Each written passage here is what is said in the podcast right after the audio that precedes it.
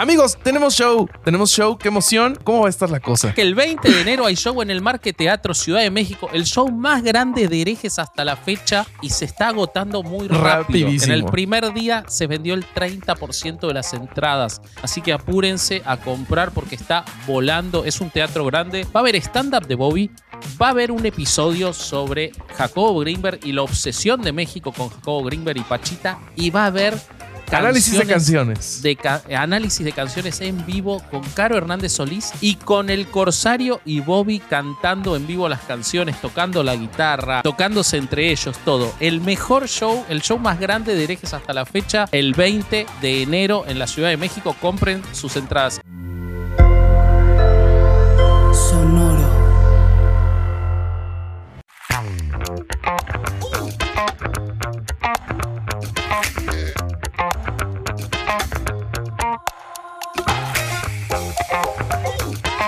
Bienvenidos a Herejes el Podcast, un espacio para conocer y discutir tópicos históricos, científicos, filosóficos, de actualidad y cultura popular desde el pensamiento crítico y con la evidencia disponible, intentando encontrar el humor y el punto medio. No soy Bobby, no voy a sostener eh, cosas de tamaño normal en mis manos. Eh, Bobby está en una feliz licencia de paternidad.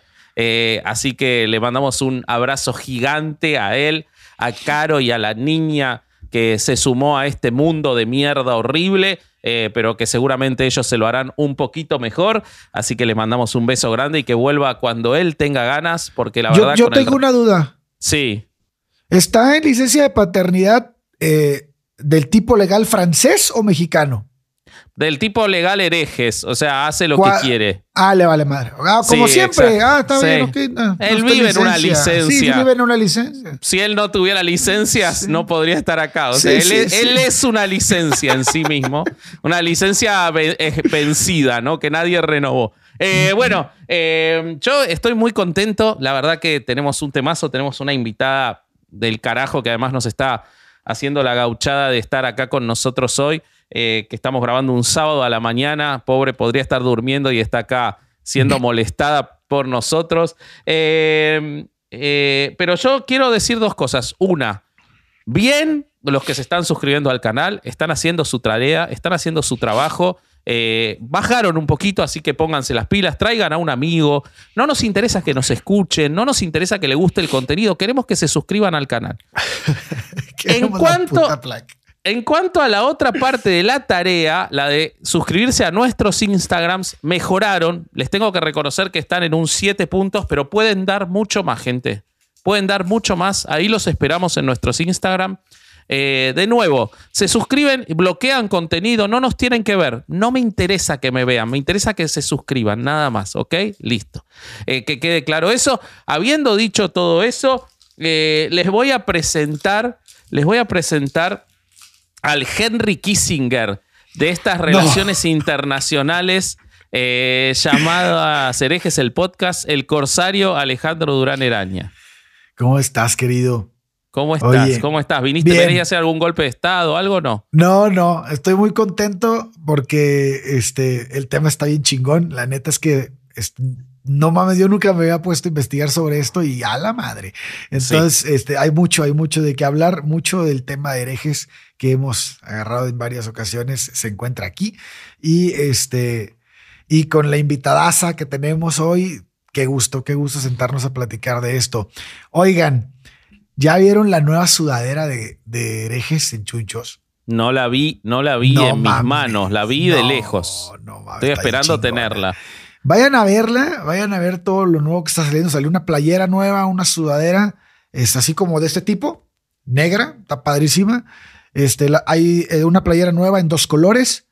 Y este, y bueno, pues los productos que ya saben, este, las playeras que ya estaban, y la de Bobby, la última que salió, las, este, las tazas, las bolsas, todo lo que los productos que ya conocen, vayan a verlos, cómprenlos y acompáñenos este 20 de enero a México en el show de herejes en el Marqueteatro, que ya faltan Bueno, Mientras se está grabando esto, quedaban 30 35 boletos, entradas. O una sea madre que así.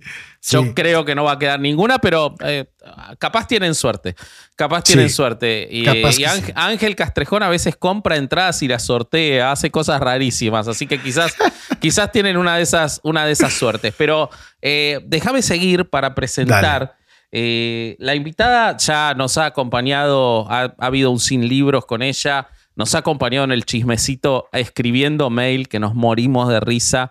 Eh, es de el- uno de los dos países en los que ocurre esta historia, eh, pero además se parece a la gente del otro país en el que ocurrió esta historia. Entonces, es como que completa el combo. Eh, está con nosotros, es periodista, es comediante, eh, futura conductora de podcast muy pronto, de un podcast que estoy seguro de que va a estar brillante porque ya me contó cómo va a ser.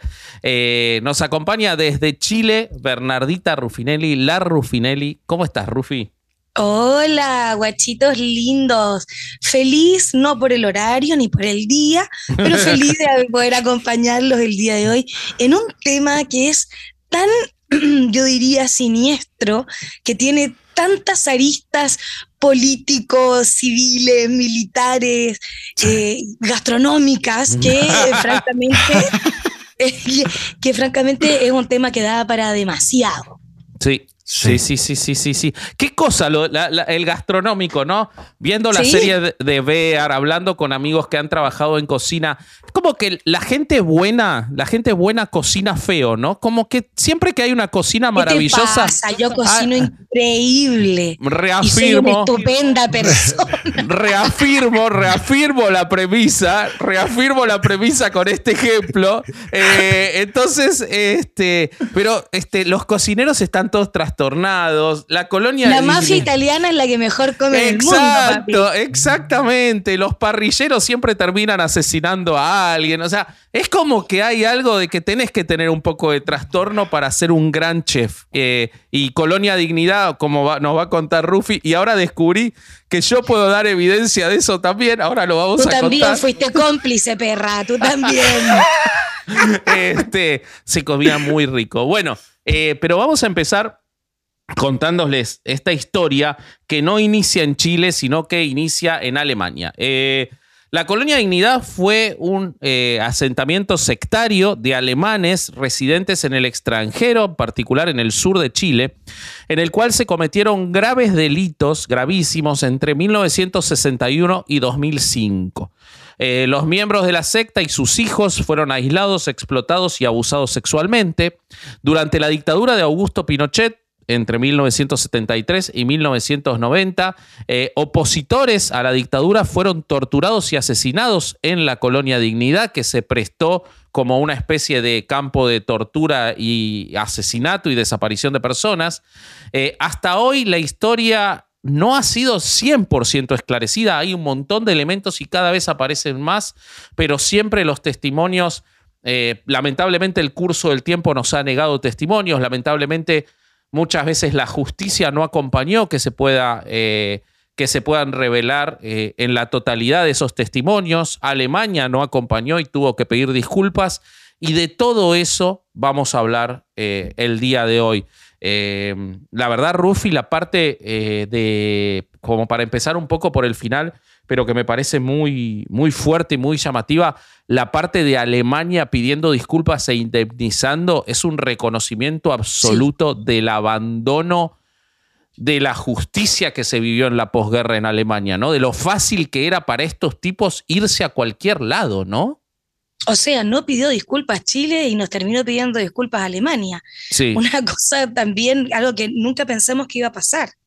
Sí, sí, sí, es, es muy impresionante. Ahora después vamos a contar el detalle, porque además se sintió un poco eh, falsa el pedido de disculpas de Alemania y hubo muchas críticas a eso dentro de Alemania y, y entre los sobrevivientes en Chile. Pero para poder contar eh, esta historia es necesario ver de dónde salió todo esto y como decíamos, todo esto se inicia en Alemania con la Privat Sociale Mission de la República Federal Alemana. Como apunta un investigador, Joaquín Fernandois, después de la Segunda Guerra Mundial hubo ciertas tendencias en Alemania a crear comunidades eh, de vida y trabajo, muchas de ellas de filiaciones religiosas, alejadas de la vida secular. Estas se establecían dentro del territorio alemán eh, un poco apartadas de las ciudades y de los pueblos. Las convulsiones de la Segunda Guerra Mundial y la carestía en general que había en Alemania en la posguerra eh, permitía eh, estas condiciones tan apropiadas para estos grupos que desarrollaban después conductas rápidamente sectarias. Se buscaba una individualidad, eh, una estabilidad, perdón, individual y colectiva que el Estado no podía dar. Alemania estaba siendo parcelada entre los, este, principalmente Estados Unidos y la Unión Soviética. La gente, las familias se dividían. Muchas personas eran sometidas a juicios ya sea legales o a juicios sociales por su vinculación con eh, lo ocurrido en la Segunda Guerra Mundial. Entonces había una prioridad de intentar generar pequeñas colectividades en las cuales poder reorganizar esa vida, ¿ok? Y además darse un nuevo comienzo, porque eh, la realidad es que si los argentinos y los chilenos sabemos muy bien lo que es haber convivido con cómplices de las dictaduras, lo que pasó en Alemania es exponencial en miles de veces. Y entonces eso, eso, obligó a que cada uno tuviera que repensarse y recrearse y, reinventarse como personas. Eh, todo esto facilita la existencia de lo que luego va a ser la colonia Dignidad. Pero desde el comienzo esta ya tiene una historia distinta porque su fundador o su cooptador tenía otras intenciones desde el día uno. Bueno, eh, los orígenes de la colonia Dignidad se remontan al comienzo de la década del 50 en el pueblo de Gronois, en Westfalia, casi en la frontera eh, de Alemania con Holanda, donde coinciden un pastor eh, bautista llamado Hugo Barr y el predicador autodidacta Paul Schaeffer, que es el gran protagonista de esta amo Lo de, lo de pastor autodidacta. Creo que hay una generosidad en esa frase de decir, mira, me voy a inventar la mierda que sea, voy a predicar la mierda que sea, cierto total es mío. Exacto. Totalmente. Pero bueno, después de todo. Quiero ser predicador autodidacta. Yo soy predicador autodidacta. Es solo un deseo. Ya, en este momento. ¿Querés ser predicador autodidacta? Sos predicador autodidacta. Pero es así. Ponme acá en, los créditos, me, pone, por favor, eh, Rufinelli, predicador autodidacta. Listo. El resto del episodio, predicador autodidacta. Después de todo, ¿qué era Jesús sino un predicador, autodidacta? ¿Qué más autodidacta que Jesús? ¿Qué más autodidacta de Jesús? Y Paul Schaeffer. Paul Schaeffer en, en Alemania, pues por los tiempos en los que en los que empezó a llevar a cabo este tipo de conductas o este tipo de, trabajos fue cuando termina la guerra, ¿no? Y quedan tantos niños y él empieza como que sin padres y empieza a darles como que un lugar. Totalmente, totalmente. Pero lo Eso que es lo que vende. Es, lo que yo investigué es que el vato, este, bueno, él eh, tenía una, era, era, pastor luterano y tenía una licencia eclesiástica que luego después le retiran con la primera, con la primera acusación de abuso. Sí, ahora vamos a y luego ya se va el chorizo del ahora vamos a ir para, ahora vamos a ir para allá porque hay dos, no una. Eh, autodidacta no era. Sí, sí, sí, sí, sí, sí, sí, Bueno, entonces, él conoce a Hugo Bar en Gronau, como les decía, eh, que el primero ya tenía una iglesia y Schaefer se acerca. Eh, enseguida que se acerca, él demuestra una gran facultad de liderazgo y aptitudes para la predicación del tipo carismático, de ese tipo que tanto había crecido en la década del 30 en los Estados Unidos. Él tenía esa capacidad eh, del, carisma, de vender con optimismo la religión. Le exigía a los feligreses desde el inicio una vida cristiana similar a la de la iglesia primitiva, es decir, una entrega radical a Dios, lo cual va a explotar muy fuertemente después en Chile. Este predicamento se convierte en una exigencia de sumisión a su propia persona, al propio Schaefer, eh, lo que hace que enseguida él opaque al resto de la comunidad, así como a Hugo Barr, que fácilmente se somete a Paul Schaefer. Eh, no se sabe mucho de los inicios de Paul Schaefer, solo se sabe que nació en Troisdorf, estado de Renania del Norte, Westfalia, en 1921. Eh, tuvo una difícil infancia, como todos los alemanes después de la Primera Guerra Mundial. Tenía, era una familia muy pobre, los padres se separaron, eh, tuvo una repeticencia eh, o repitencia reiterada en el colegio, tenía un carácter muy irascible, tan es así que en un acceso de ira, aparentemente él se clavó una tijera en un ojo, por lo que desde muy chico recibió el apodo de ojo de vidrio eh, o Popeye. Lo, de Popeye lo estoy diciendo yo, pero sí, ojo de vidrio. Este incidente, eh, la falta de visión en un ojo, condicionó su participación en la Segunda Guerra Mundial, eh, en el, por el cual no pudo ser llamado como soldado en la guerra y se desempeñó como enfermero en la Francia ocupada. Eh, no se sabe cuándo él empezó a demostrar sus tendencias pedófilas, si fue durante la época del nacionalsocialismo, si fue anterior ya desde una adolescencia, pero lo que sí se sabe es que terminada la guerra, hacia fines de la década del 40, él ya era un eximio organizador de retiros espirituales de jóvenes, circunstancia que le permitía rodearse de niños y adolescentes primariamente masculinos. Eh, eh, pero sus tendencias pedófilas lo hacen perder esa estabilidad eh, laboral rápidamente. En el 48 se desempeñaba como tutor de adolescentes en la iglesia bautista de Gartow, eh, como dan testimonio Hugo Friolin y Friedrich Paul Heller. Eh, pero la comunidad de Gartow lo despide en 1951 luego de probar abusos sexuales contra los menores a su cuidado. O sea que ya 10 años antes de irse a Chile, él tenía una primera acusación de abuso de menores de hecho, fue una de las grandes causas por las cuales se vino a Chile, porque ya tenía varias causas por abuso de menores en Alemania. Totalmente. pero tenemos una historia ahí eh, que no conocemos, que no tenemos acceso, porque si bien él huye de Alemania porque empiezan a haber este tipo de, acusaciones, incluso una orden judicial de, detención. El güey va a muchas partes del mundo, de Europa, a muchos países para estar dando vueltas y también este, predicando sus locuras. Y, es, y quién sabe qué chingados habrá hecho ahí, ¿eh? que no sabemos. O sea, el, güey ya de haber andado buscando dónde está el mejor lugar para, para seguir haciendo sus. sus, sí, él se aprovechó no solo de la posguerra, sino de una condición que todos sabemos que ocurrió en, en las generaciones anteriores a la guerra y e incluso en los, en los boomers, que es el esconder los abusos sexuales de menores. Muchos padres escondieron. Las denuncias de, de abusos de menores incluso de, de los que tenemos 40 años, eh, muchas veces se escondieron. Es, eh, a veces cuando se habla, y esto hay estudios de que hay una epidemia de pedofilia, lo que hay, en realidad no hay evidencia de que haya aumento, de que haya más pedófilos que en otras épocas. Hay solo visibilización que antes no se hacía. Totalmente.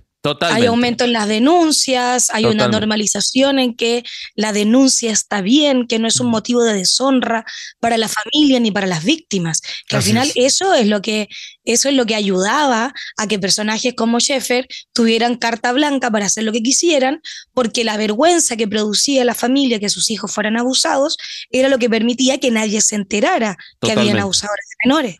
Totalmente. Un chico abusado muchas veces era acusado de homosexual, lo cual en estos países incluso era delito. Entonces no solo era una vergüenza social, sino que había un peligro eh, legal en todos estos países y, eso duró muchísimos años más. Así que cuando los rucos romanticen su pasado, piensen en esto. Sí, en esto y en muchas cosas más, ¿no? Sí, sí, sí, totalmente. Sí, los chicos antes eran mejores y claro, si no, era, no les permitían ni ser chicos. Bueno, eh, entonces... Es que calladitos son más bonitos, igual que las mujeres. Total, lo mismo, lo mismo. Igual. Es que cuando se habla de la infantilización de la mujer, hay una parte de esto, del ejercicio de la violencia que se trató tantos años sobre los chicos, se sometía a las mujeres. O sea, eh, eh, el chico cuando era varón podía rebelarse contra eso, quizás hasta por una fuerza física o porque pasaba a ser parte del patriarcado y del violentador y la mujer nunca tenía esa libertad. Este, la, infancia ha cargado eh, durante muchos años una, un peso tan grande y tan peligroso. O sea, podía ser lo más, maravilloso de tu vida o el peor momento de tu vida y solo dependía de la suerte que tuvieras de tu entorno, nada más. Bueno, todavía hay quienes titulan en diarios y qué sé yo acerca de niñas que engatusan señores Uf, para tener sexo. Y Como si sacerdotes que han fueran dicho las eso. niñas las responsables de que hayan viejos pedófilos que tienen ganas de cogerse menores de edad. Todo eso con la contradicción de la cantidad de empresas que siguen sexualizando a niñas, con una impunidad terrible. O sea, la cantidad de empresas que siguen vendiendo indumentaria y cosas que imponen la sexualización en las niñas. Porque Pero no es te que la, la. pongo peor. la- hay familias Vos siempre que me la pones sus bien, hijas. Corsario. Nunca me la puedes poner peor. Sí, hay familias yo, yo- de, que, que te las encuentras así en Facebook y, y- y- y sexualizan a las niñas bien cabrón, güey. O sea, Mientras sí. estás haciendo grooming, encontrás a esas niñas en Facebook, vos. ¡Ay, asqueroso! No mames. Yo encuentro, dice el Corsario. Yo todavía encuentro un Te montón. llega, te llegan un chingo así y, y gente que conoces, dices, no sí, mames, es no terrible. puede ser sí, posible, sí, sí, sí. Creo- gente que conocemos en común, me parece. Pero vamos a seguir adelante. Eh, Aquí se viene el chismecito de la mañana para la próxima es que, semana. es que Tam- Tampi- Tampico eh, es maravilloso, es hermoso, lo amo, pero vive en la década del 50 todavía. Entonces a veces encontrás alguna gente que... Bueno, eh, entonces, eh, lo mismo le ocurre inmediatamente en una nueva colonia, un hogar en eh, Hende- Heidel- Heidenheim, Heidenheim,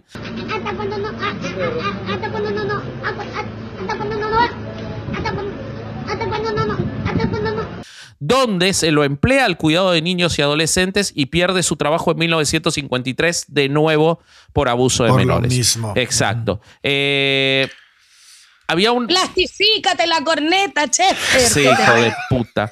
Bueno, eh, había tantos movimientos. El problema es que había tantos movimientos y había tanta dispersión social que era muy difícil seguirle el rastro. Entonces él seguía encontrando lugares, ¿ok?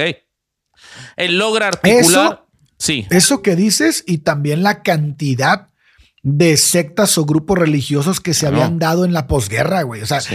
era un chingo de raza que se iba así al campo a, a empezar una, una. Y te o sea, él agrego algo más. en un chingo de, te, movimientos. te mande. agrego algo más. Si bien Alemania estaba mal, los países a los que había destruido Alemania estaban Sí, peor. no. Entonces Estaban peor. Había sí. migra- Claro. migración de húngaros, rumanos, eh, turcos, eh, eslovacos que se iban a Alemania, muchos huérfanos, mujeres solas que habían perdido.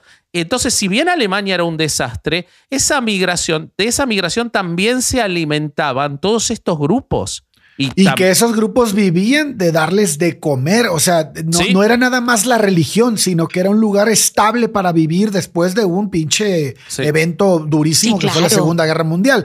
Pero la otra cosa que te quería comentar es qué fuerte es el poder del, de- del, del habla, güey, de la comunicación. O sea, si bien nos cambió como especie a, este, a, a tener todo lo que logramos por podernos comunicar de manera tan exacta, se vuelve una herramienta que puede controlar mucho más que el dinero, mucho más que cualquier cosa, güey. O sea, el mismo Hitler era un orador cabrón. O sea, este güey era un orador cabrón y los grandes eh, eh, manipuladores religiosos que hemos estudiado son unos oradores impresionantes, güey.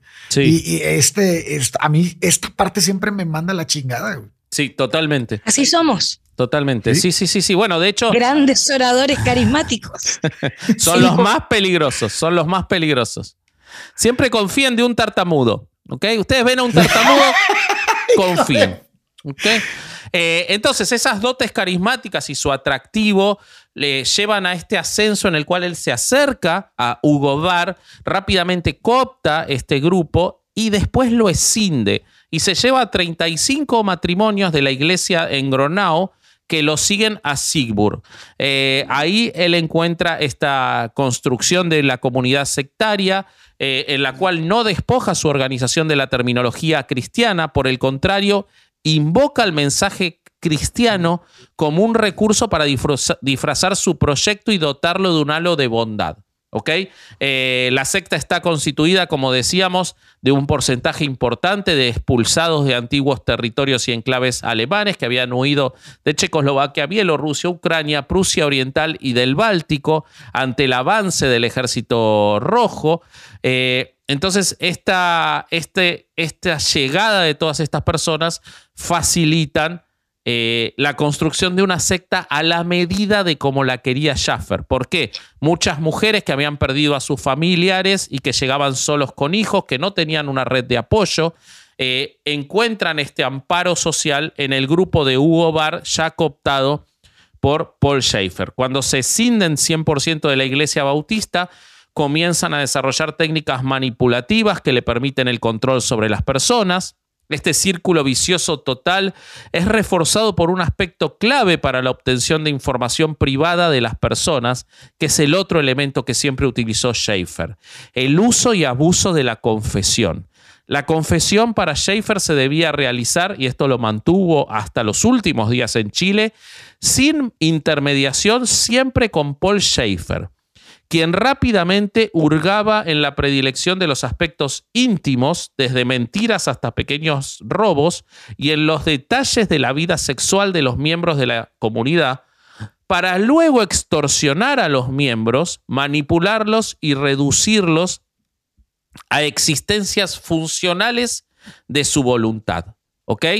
Eh, este sectarismo ya bien, bien constituido, eh, lo transforma en una comunidad de prosélitos, es decir, de seguidores, eh, a los cuales Paul Schaefer rápidamente pone al trabajo físico, a las donaciones y a dar las herencias de lo que podían tener para la comunidad, lo cual le permite construir en un terreno cerca de Sibur una comunidad de varios edificios. ¿Ibas a decir algo, Ale? Sí, yo quiero saber en qué año estamos cuando él está haciendo eso. En el 1956. Porque en el 54 se crea la cienciología y la cienciología tiene unas bases igualitas a esta madre, güey. Sí. No mames, hasta parece que lo copiaron, güey. Lo que pasa es que es una época, hay que entender también, en la cual la Iglesia Católica está en una crisis muy fuerte porque se está juzgando cuál fue su participación en la Segunda Guerra, Mundial. Sí. Hay un cambio de Pío XII a Juan XXIII, es decir, un cambio de eh, una iglesia retrógrada a una iglesia que pretende ser progresista, ahí empieza una crisis entre los integristas, que son quienes quieren seguir con esa iglesia eh, antigua, y los que la quieren modernizar, los lefebrianos, toda esa crisis católica es aprovechada por pequeños grupos que dicen, bueno, este es nuestro momento de aprovechar la espiritualidad que es el momento que se está aprovechando hoy en día con todas las denuncias de los sacerdotes pederastas y que las iglesias cristianas están llevando a todos los seguidores católicos, ¿no? Es, es algo muy parecido, güey. Totalmente. El evento. Totalmente, sí, sí, sí, sí. Bueno, eh, ahí en esos edificios construidos vivía una importante parte de la comunidad que funcionaba como una pequeña empresa eh, y él hace lo que era su sueño, construye un orfanato. Es decir, empieza a aprovechar, esto es lo que se llama la social emisión, este orfanato en el que él empieza a recibir niños para poder realizar sus abusos, que había sido su objetivo desde el principio. Los estatutos... Y no solo los abusos, ojo, porque esto no tiene que ver solamente con abuso sexual, esto tiene que ver con abuso laboral. O sea, si había un negrero de marca mayor que podía, que hizo una fortuna en base a tener explotados laborales bajo su mando, fue Paul Schaeffer. No solamente le interesaba ponerla en menores. También le interesaba que los que ya eran mayores y a los que ya no le interesaba ponérsela, poder explotarlos laboralmente. Si esto era la cadena completa, este señor, este señor sabía cómo hacer un negocio. Sí, no, sí, Y, esa es la razón por la que después, eh, ahorita lo vamos a ver, en Chile separa a las familias, güey, y pone a los niños de un lado y a los adultos del otro y, y les quita toda la, todo lo que para, para él era distracción de sus hijos y los pone a jalar y a los hijos los tiene bajo control absoluto él, De nuevo, lo mismo que hemos visto con los grupos eh, más extremistas mormones, lo mismo que hemos visto con eh, la luz del mundo, lo mismo que hemos visto, por ejemplo, en, eh, bueno, en muchos grupos que se paran con ese objetivo, ¿no? Eh, lo mismo El que, que- el que- ocurrió en el de Johnstown. Guyana, claro, en, en Johnstown, Johnstown. Se exactamente. hizo lo mismito, Sí, sí, sí, sí. sí. Bueno, los estatutos del 56 de la Nacional Social Emisión dicen la que su objetivo era la acogida, acogida, ¿eh? Ah, ok. ok. Con A. Acogida, sí, con A. eh, con La A de- otra era circunstancial. Claro. Esa Sí, era la primordial. se daba, se daba. Ahora ahí. fíjate que es con A de Mira, anal. si sale, sale, dijeron así. Sí, es una consecuencia. Es con A de anal, eso es importante. La acogida de adolescentes No necesitados y en situación de riesgo, la ayuda a personas menesterosas y la predicación del, del evangelio, ¿ok?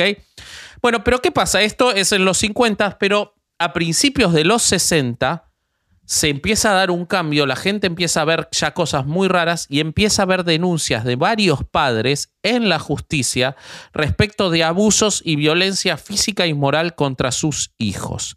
Una fiscalía alemana inicia una persecución penal contra Schaefer, lo empieza a buscar la policía y la Interpol y él logra escapar.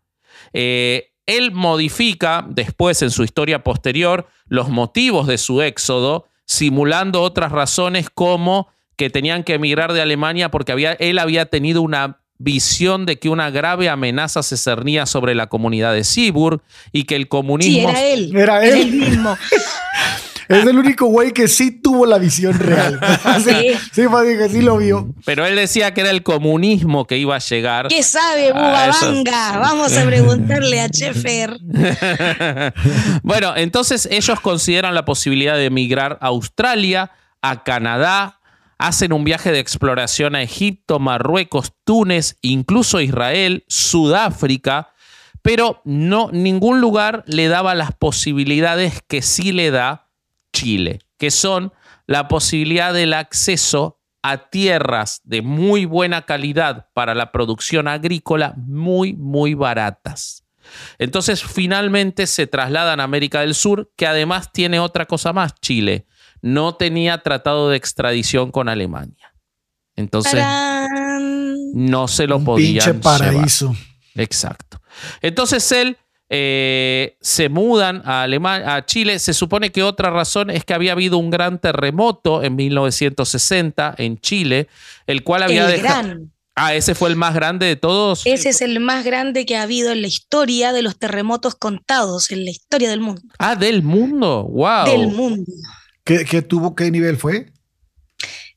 Lo que pasa es que en ese momento no había los no equipos había que hay hoy. de Richter. Pero ah. se supone, se supone que debiera estar alrededor del nivel 10. No Wow. mames. Wow. ¿Y, y Y- fue trepidatorio o qué? Se cayó la vida, se cayó todo el sur Sí, de ya Chile. en ese nivel de lo que No, sea, no, ¿verdad? Sí, no Una mames. mierda. Ah, se cayó todo el sur de Chile. O sea, quedó. No, se ca- eso fue en, Val- fue en Valdivia Ajá. y quedó, y hubo tsunami, por supuesto, con ese nivel de movimiento, y se cayó todo. Wow. Wow. Bueno, se supone que él aprovecha esto como un pretexto para establecer una sociedad benefactora en el país Que hay que sudamericano. ayudar. Imagínate, Claro. Perra. llegan Y aparte que estaba todo mucho más barato porque estaba todo hecho Claro, mierda. claro. Entonces estaba todo baratito. Hay que cuidar a Acapulco, él no se va a ir a una secta ahí ahorita, güey. Sí, sí, sí, sí. Bueno, entonces él, sumando que no había pacto de, extradición, más la cuestión de los precios, más la cuestión de saber que había muchas familias que habían quedado en necesidad de una sociedad benefactora, lo hace decidirse fundar a Chile. En el 61 la, la- la secta se llama Sociedad Benefactora y Educacional Dignidad, funda un asentamiento en el Lavadero, en la precordillera chilena, a 40 kilómetros de la pequeña ciudad de Parral. ¿Esto a, a cua- a cuánto está de, de Santiago? Esto está a dos horas y media, tres horas. Ok, ok, ok, ok. Eran 3.000 hectáreas. Eh, los colones alemanes de Seaburg, que era donde habían estado, lo bautizan, como decía, Colonia Dignidad, y él encuentra entonces Schaefer un lugar donde no lo podían perseguir los alemanes, sino que podía convertirse en un líder espiritual y en un jefe déspota con la excusa de ayu- ayudar a los pueblos cercanos. Si uno toma lo que dice la Embajada de la República Federal Alemana sobre la colonia Dignidad en 1970, 1970, o sea, 30 años antes de que se termine el negocio de Schaefer, ya la Embajada Alemana decía que se trataba de una asociación que combinaba el sectarismo religioso con actividades de beneficencia. O sea, ya la veían que tenían instalado en Chile una secta alemana y les importó, como vamos a ver más adelante, tres carajos a, la embajada alemana. Eh, la beneficencia era, por supuesto, una pieza menor en un engranaje mucho mayor, era una fachada para blanquear la imagen de la colonia. Eh, la conducta de Schaefer en Alemania y sus aspectos sistémicos, es decir, el control absoluto de los secretos de su gente, eh, los maltratos físicos, eh, el abuso laboral, el abuso sexual, se traslada completito y sin filtro a Chile. Eh, él navega en una relativa calma los primeros cuatro o cinco años porque tenía una relación muy buena con las comunidades vecinas. Es decir, para las comunidades vecinas de Parral, de Linares y todos esos lugares, era algo beneficioso tener a dignidad pero sin lugar a dudas. De hecho, Sheffer hizo lo mismo que hacen los narcos en las poblaciones, que es llegar con aquello que el Estado no llega. Entonces, ¿qué hizo Sheffer? Armó un hospital, un hospital gratuito ¿cierto? Y eh, atendía a todas las personas de las comunidades cercanas de manera gratuita y efectiva, gente que no tenía acceso a la salud pública o tenía un acceso muy restringido a la salud pública porque había muy poco en esos sectores.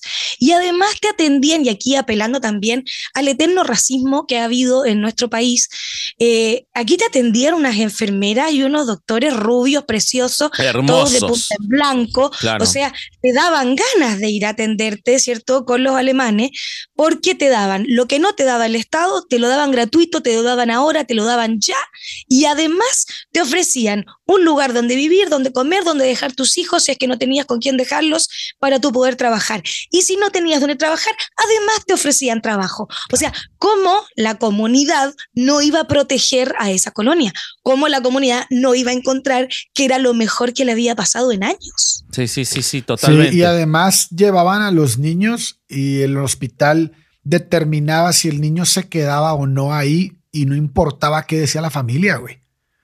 Bueno, es que la familia, me imagino por lo que cuenta Rufi. Ninguna familia decía que no. Claro. no, sí hay, hay, unos casos que sí, hay un caso que, claro, pero son lo muy pedimos. Poquitos, no, no, pero muy claro, poquitos. claro, lo, a lo que preferían dejarlos ahí porque iban a tener una mejor vida que con ellos en el campo. Totalmente, totalmente. A lo que yo voy es que existía este es ya esta postura de se hace lo que yo digo. Ah, sí. O sea, por parte de ellos.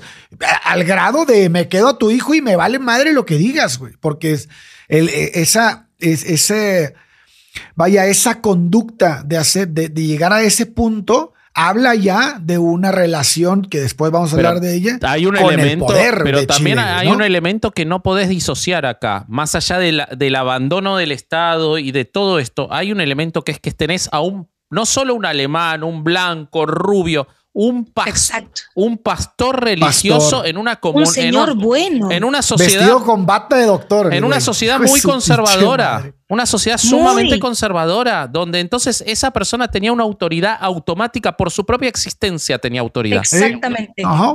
Bueno, pero no era tonto. Y él, trataba, y él trataba de hablar en chileno y le ponía mucho empeño y hablaba como alemán. Entonces eso le traía así mucho. Todo mucho. Él era mucho. Él era un dios de ese espacio. Claro, claro, claro, claro.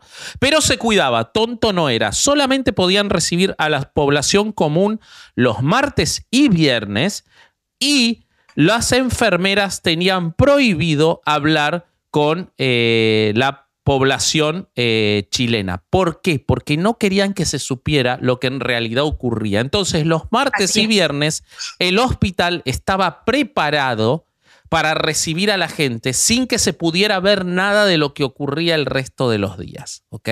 Eran muy estrictos en ese sentido. La interacción era de prestación de servicios, pero no de una incorporación total a la sociedad, para que no se supiera lo que ocurría dentro de la comunidad. Eh, no hay indicios de que el ingreso de la población chilena a las instalaciones haya generado una interacción que haya permitido aflojar las rígidas estructuras de autosegregación. O sea, eran como dos canales separados. Ustedes pueden venir pero no, van, no nos vamos a integrar. Nosotros vamos a seguir siendo cerrados y les prestamos servicios de salud a ustedes. Porque ustedes después, ¿qué van a hacer? Van a ser nuestra primera línea de defensa. Cuando venga la justicia a decir, estos son unos monstruos, van a decir, pero son unos monstruos que me están dando salud gratis y educación a mis hijos habían manifestaciones y protestas de la comunidad afuera del hospital de dignidad con carteles. Ellos nos han salvado, ellos, ellos están acá para ayudarnos. O sea, la primera línea de defensa fue la misma comunidad. Claro. Que, Si, que si lo vemos de manera así crítica, es como funciona la iglesia católica y como funcionan muchos, ¿no? Voy y me llevo misiones y llevo comida y trabajo acá, pero y, por atrás tengo trabajo en pedos políticos, me meto, tengo sacerdotes que protejo pederastas. Totalmente. ¿Para qué? Para que cuando lleguen las acusaciones, lleguen los otros, como, como decía este, ¿cómo se llama el que era la voz de Pocoyo en Inglaterra, el, el actor? Ay, eh, se me olvidó. Bueno, o sea, se me fue, no importa. Bueno, él, él dice, es como, es como si llegara un güey acusado de que mató a su a, un, a, una persona y dijera, bueno, sí, pero le regalé este regalo a mi papá en diciembre, güey. Pues sí, pero eso qué chingados, pendejos, estás cagando, güey.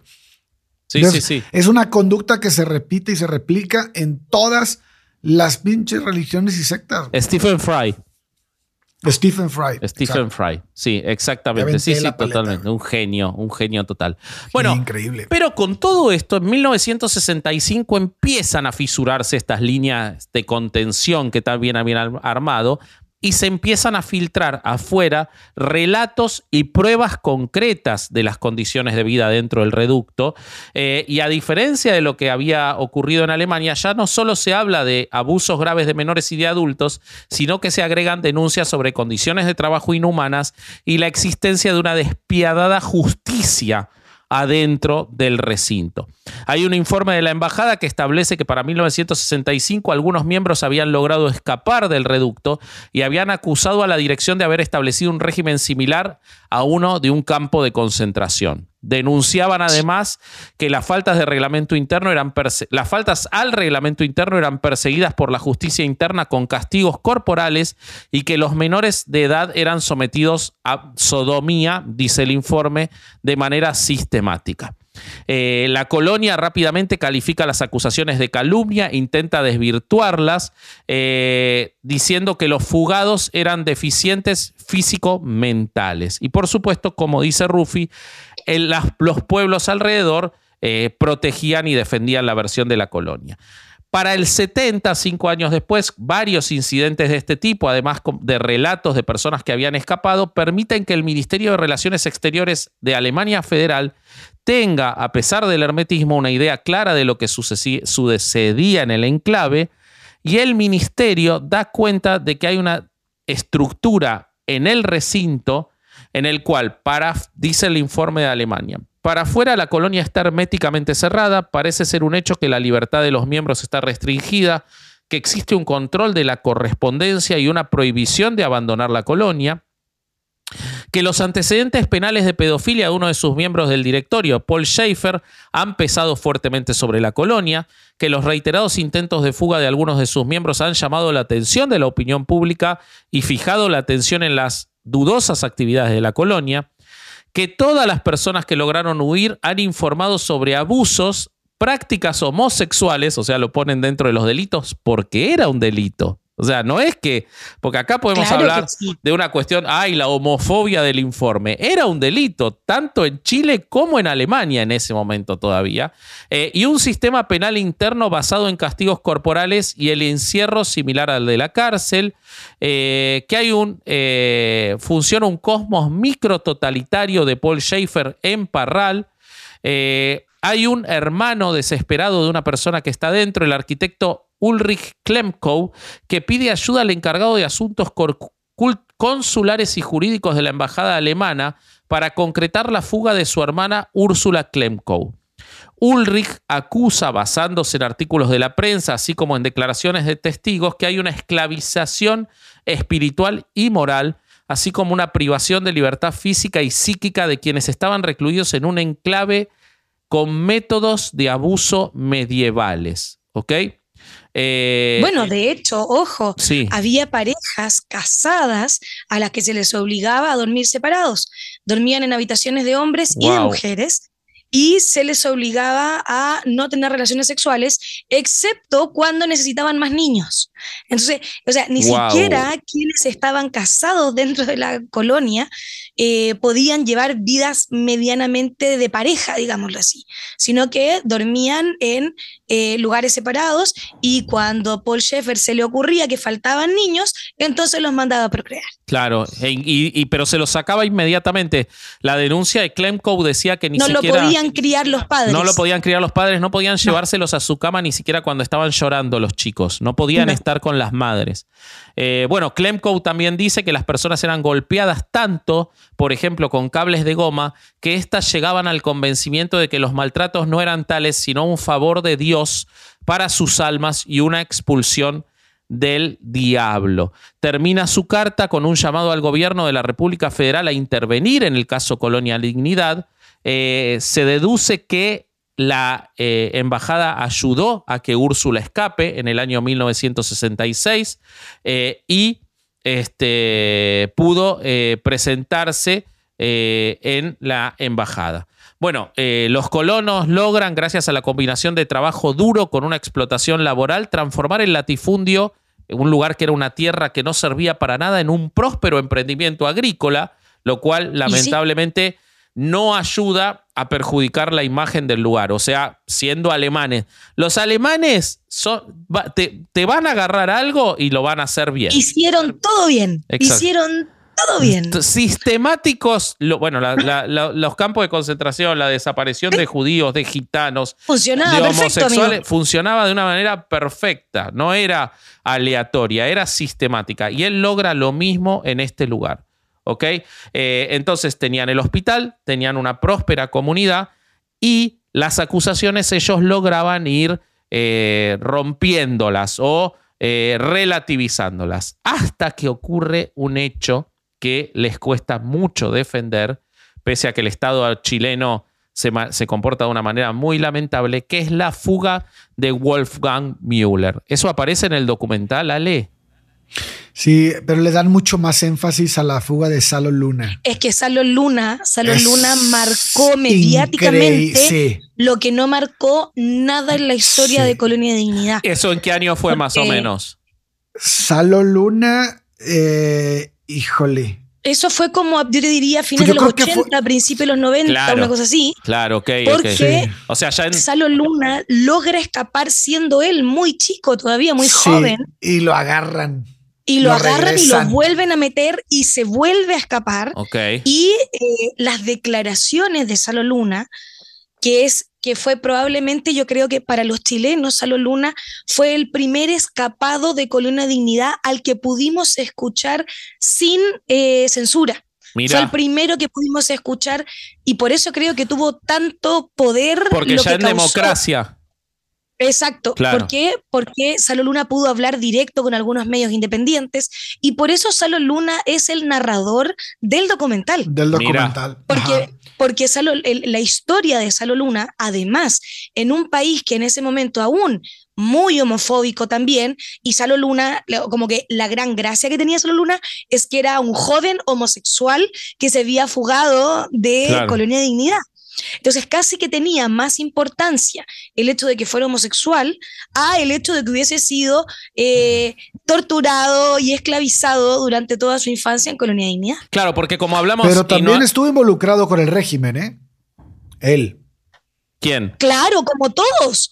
Si no, pero, todos, pero tuvo cargos altos. Exacto. Bueno, pero si todos- estás en una que cuestión todos de, creían en de eso. inducción Sí, sí, sí. total, es difícil. Hasta La- que dejaron de creer. si ese fue Sí, el la, la bronca de él, la bronca de él creo que, y bueno, no vieran la bronca, sino lo importante de su papel es que él escapa siendo muy chico porque él es abusado por, este, por el, por Paul Schoffer. Y el güey se escapa después de que es abusado y los, lo, lo buscan casi que con perros, güey, así. Sí, con perros. y la chingada, güey.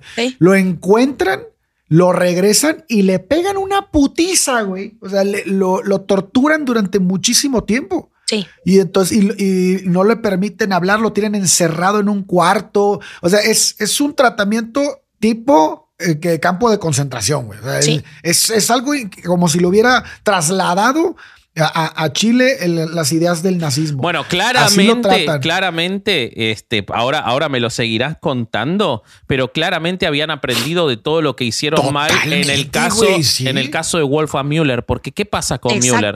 Müller se escapa mucho. Lo de Müller pasó mucho más piola en el país claro. que lo de Salo Luna. Lo de Salo Luna fue, ahí fue cuando Chile se enteró de las cagadas que había en Colonia Hasta antes todavía nos podíamos hacer un poco los imbéciles, todavía podíamos hacer como que no pasaba nada. Una vez que salió Salo Luna, no hubo vuelta atrás. Sí. Müller, que se escapa en el 66, eh, genera un detonante de una explosión gigantesca, porque Müller se escapa y se va rápidamente a la embajada alemana de Chile y lo pone, pone a la embajada alemana en un problema de tener que lidiar con algo que hasta ese momento se estaban haciendo los distraídos totalmente, que era lo que estaban haciendo. Que cargo. Exactamente. Todos miraban hacia el lado y ahí ya no podían. Exactamente. Cuando se escapa Müller tenía 20 años, había intentado fugarse en el 62 y en el 63, lo habían atrapado de nuevo, las represalias habían sido brutales, había sido golpeado, rapado, obligado a usar una vestimenta distinta que los demás, se le suministraban pastillas e inyecciones para que estaba, estuviera dormido Müller, pero finalmente cuando logra escapar el 28 de febrero del 66 busca protección en la, en la Embajada Alemania de Santiago, denuncia graves abusos y delitos.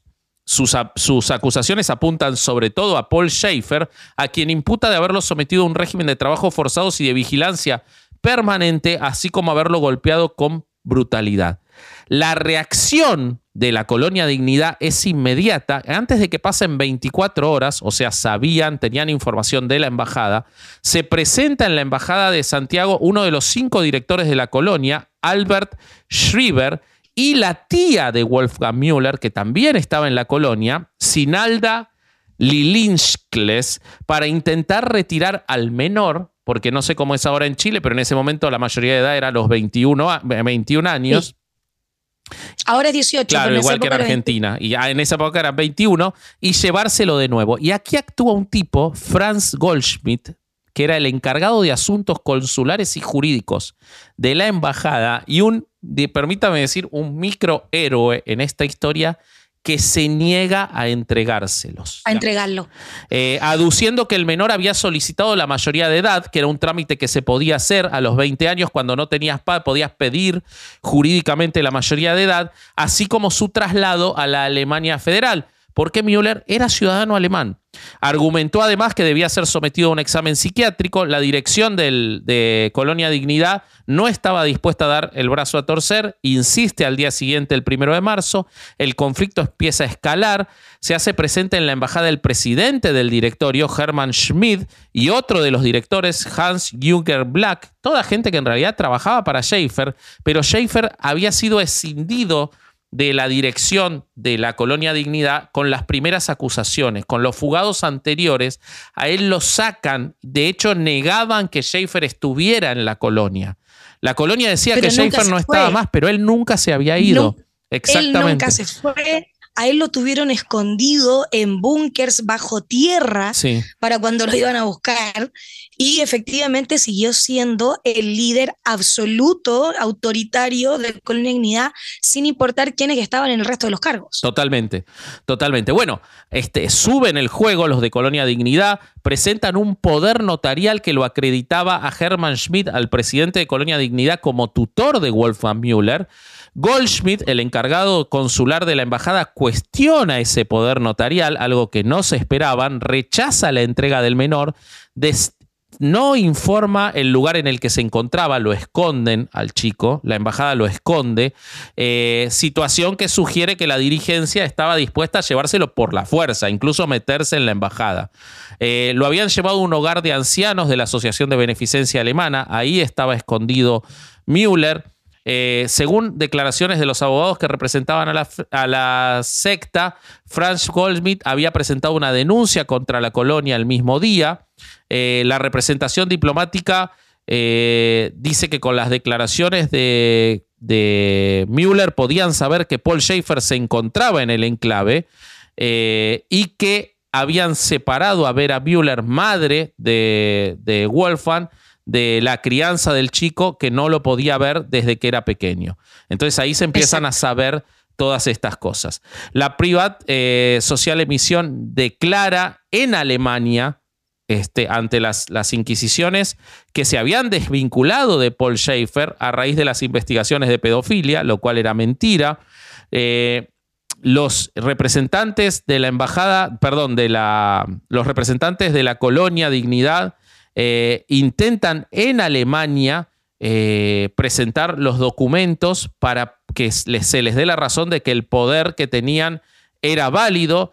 Dicen que eh, era un, un, psicópata peligroso, Wolfgang Müller, esto a través de un peritaje de un profesor llamado Alfred Ausperfer, que supuestamente lo calificaba de psicópata, pero Alfred Ausperberg nunca había visto a Wolfgang Müller y su certificado se basaba en la información de la médica de la colonia Dignidad, que era Gisela Sigwald.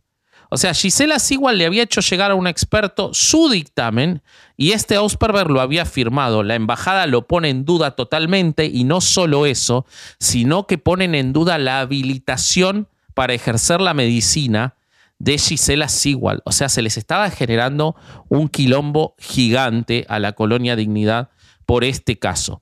Eh, la situación escala más porque la embajada informa al tribunal de Album Artona, que era el revisor de la tutela de Wolfgang Müller, porque recordemos que estamos hablando... Y mientras tú cuentas todo esto, en Chile nadie tenía idea de lo que estaba pasando. Nadie. Porque los medios de comunicación no estaban entregando información, porque efectivamente todavía, ¿cierto? El poder del gobierno militar, ¿cierto? Estaba eh, absolutamente encima de lo que se podía o no decir en los noticieros, por lo tanto la gran mayoría de los chilenos ni siquiera se enteró. Sí, sí, sí, totalmente. Todo esto se sabía en Alemania, pero no en Chile. En Alemania era un escándalo. Tan grande era el escándalo que finalmente el tribunal ratifica, le, le quita el 10 de marzo la, la facultad de ser tutor a Hermann Schmidt de Wolfgang Müller.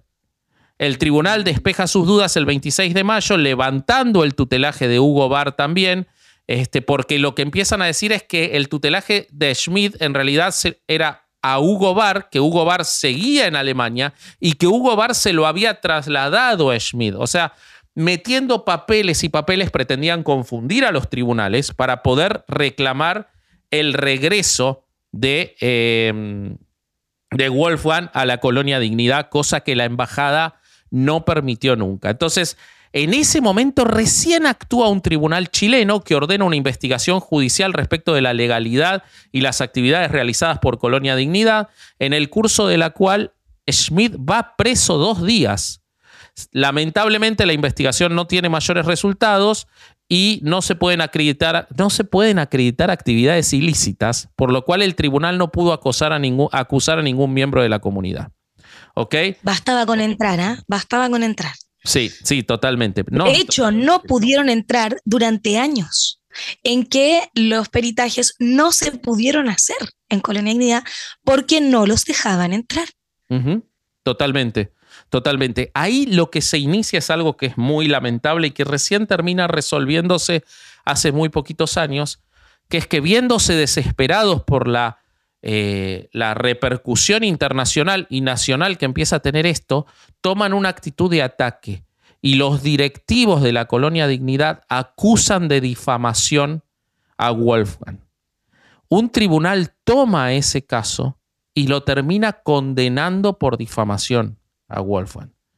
Y le dan una condena, le dan una condena que él no cumple porque él ya se había podido ir a Alemania pero él queda condenado y queda, termina teniendo una condena por difamación que recién es levantada hace muy poquitos años, después lo voy a contar. Pero nunca logran que vuelva, eh, por supuesto lo acusan de esquizofrénico, Hugo Barr declara en el Tribunal de Hamburgo que a él se le había dado esa, esa tutelía. Bueno, la situación termina así. En el 67, eh, al iniciarse estas, estas actuaciones, la verdad que Wolfgang tiene más eh, prioridad de poder salvar su vida y de poder escaparse. Eh, y él eh, logra escapar, pero es este, condenado a cinco años de prisión. ¿ok? Él ya estaba en Alemania, ya se había cambiado el nombre ah, el apellido por Nice, se había sacado el apellido Müller. Recién 50 años después, la Corte Suprema le da la razón a Nice y limpia su nombre. Eh, de acuerdo con el abogado Hernán Fernández, que fue el abogado de Nice, eh, dice que eh, tuvo que interponer un recurso para que se anulara la condena y este, lo logró. Pero durante esos años él terminó siendo el acusado. Lo único favorable que tuvo fue que no tuvo que volver a la colonia dignidad. ¿Okay? O sea, estamos hablando de finales de los 60. Finales de los 60, sí. Sí, porque Salo Luna llega a Colonia Dignidad en 1970. Claro, esto es después. Es, ajá. Y sí. Sí, sí, sí, sí, sí, sí. Bueno, eh, la colonia, mientras tanto, logra mantener, como bien decía este Rufi, una buena imagen. Eh, logran tener acercamientos a grupos opositores a el partido de Salvador Allende, que está teniendo un crecimiento muy fuerte para eh, poder llegar a ser presidente de Chile. Eh, los, este, los jerarcas desde el principio se dice que financian y ayudan a grupos de extrema derecha. Hermann Schmidt había sido oficial del ejército alemán, por ejemplo, aunque no sin un alto rango. Eh, no se puede decir que la colonia Dignidad fuera un reducto de nazis, no hay evidencia de eso porque ninguno fue un gran defensor del partido nazi, pero sin lugar a dudas tuvieron actuaciones y tuvieron mucho aprendizaje del nacionalsocialismo. Pero, claro, aprendieron y aplicaron como si hubiesen sido parte de las SS. Sí, sí, sí, sí, sí, sí. Para 1970, eh, Schaefer empieza con eh, discursos apocalípticos diciendo que si gana la izquierda de Salvador Allende, se viene el anticristo al poder en Chile. El líder combina a sus fieles a rezar para que la providencia evite que gane las elecciones. Salvador Allende se convierte bueno, y el anticristo llegó, ¿ah? llegó, el 73 llegó el anticristo. Después llegó, tenía Pero se hicieron amigos. no estaba. Tan perdido no estaba. Solo le erró de nombre, ¿no? Eh, participa Schaefer en reuniones con políticos y militares, eh, hace reuniones en la colonia con gente que desde que asume Salvador Allende están buscando eh, voltear al gobierno. hace, tiene una, una, asociación muy cercana con Roberto Thieme, que era un este, conspirador de ascendencia alemana, cuyo padre se había afiliado al nazismo y había sido espía de Hitler en Chile. Tieme eh, se casa con una hija de Pinochet, después militaba en Patria en Libertad, un grupo de extrema derecha. Este era una persona muy cercana a Schaefer, ¿ok? Meses antes del golpe militar y con la idea de encarar acciones de sabotaje, eh, este Tieme ingresa armas a Chile desde la Argentina y las escondía en la colonia, ¿ok? Hubo eh, armas fue un, fue un repositorio de armas, la Colonia Dignidad, pero brutales y armamento de guerra. O sea, cuando efectivamente pudieron encontrar, pudieron entrar a la Colonia Dignidad, se encontraron con armas que jamás en la perra vida habían visto y, que estaban todas guardadas durante el gobierno militar, ¿cierto? Para el, para, durante el golpe, posterior al golpe y previo al golpe, Colonia Guinea tenía unos búnkers llenos con armas que se importaban desde Argentina y se guardaban para la protección eh, durante el golpe militar. ¿Y sabes por qué se importaban con tanta facilidad? No. La colonia Dignidad tenía una exención aduanera, no se le revisaban los cargamentos porque era, una, porque era una sociedad de beneficencia. Entonces, porque, claro. entraban lo que querían y con esa exención aduanera entraban las armas y las guardaban en la colonia. Y entraban otras cosas también. ¿A qué, qué entraban? Pues, pues, no había un chingo de violaciones. Ah, bueno, pero, eso ya entraba dentro de la colonia. Sí, sí, no, no. Pensé que me, ibas a decir que se no, eran, eran salas de tortura, güey. Tenían salas de tortura para Pinochet después. Eso, prepárate, ahora, ahora viene porque es terrible. En el. Esto todavía. Lo de la. No, pero pará, Ale. Lo de entrar las armas es antes de que derroquen a Allende. Sí, sí, sí, sí, sí, yo sé, yo sé. Antes. Antes. En el Cuando se estaba levantando el pedo, ¿no? Claro, el 11 de septiembre del 73, el día. Se estaban preparando para lo que venía. Exacto. El 11 de septiembre del 73 cae el gobierno de Salvador Allende, muere Salvador Allende en circunstancias todavía no explicadas, ¿no? Al día de hoy. No, Lo de, decía. lo de Allende, Ah, pará, lo de. Allende, Allende lo mataron y la derecha Sí, ha, querido, ha querido hacer creer que se suicidó, pero Allende lo mataron. Está, pero, pero ¿se ha podido Sí. probar eso o nunca se quiso probar? Lo han escondido. No, no ha, no, no ha habido cómo, Claro. pero hay, pero hay testigos a los que se les ha, eh, a los que se les ha hecho eh, desmentir su- sus declaraciones de que efectivamente Allende lo mataron. Allende lo matan, claro. Qué hijos de puta. Bueno, Sí.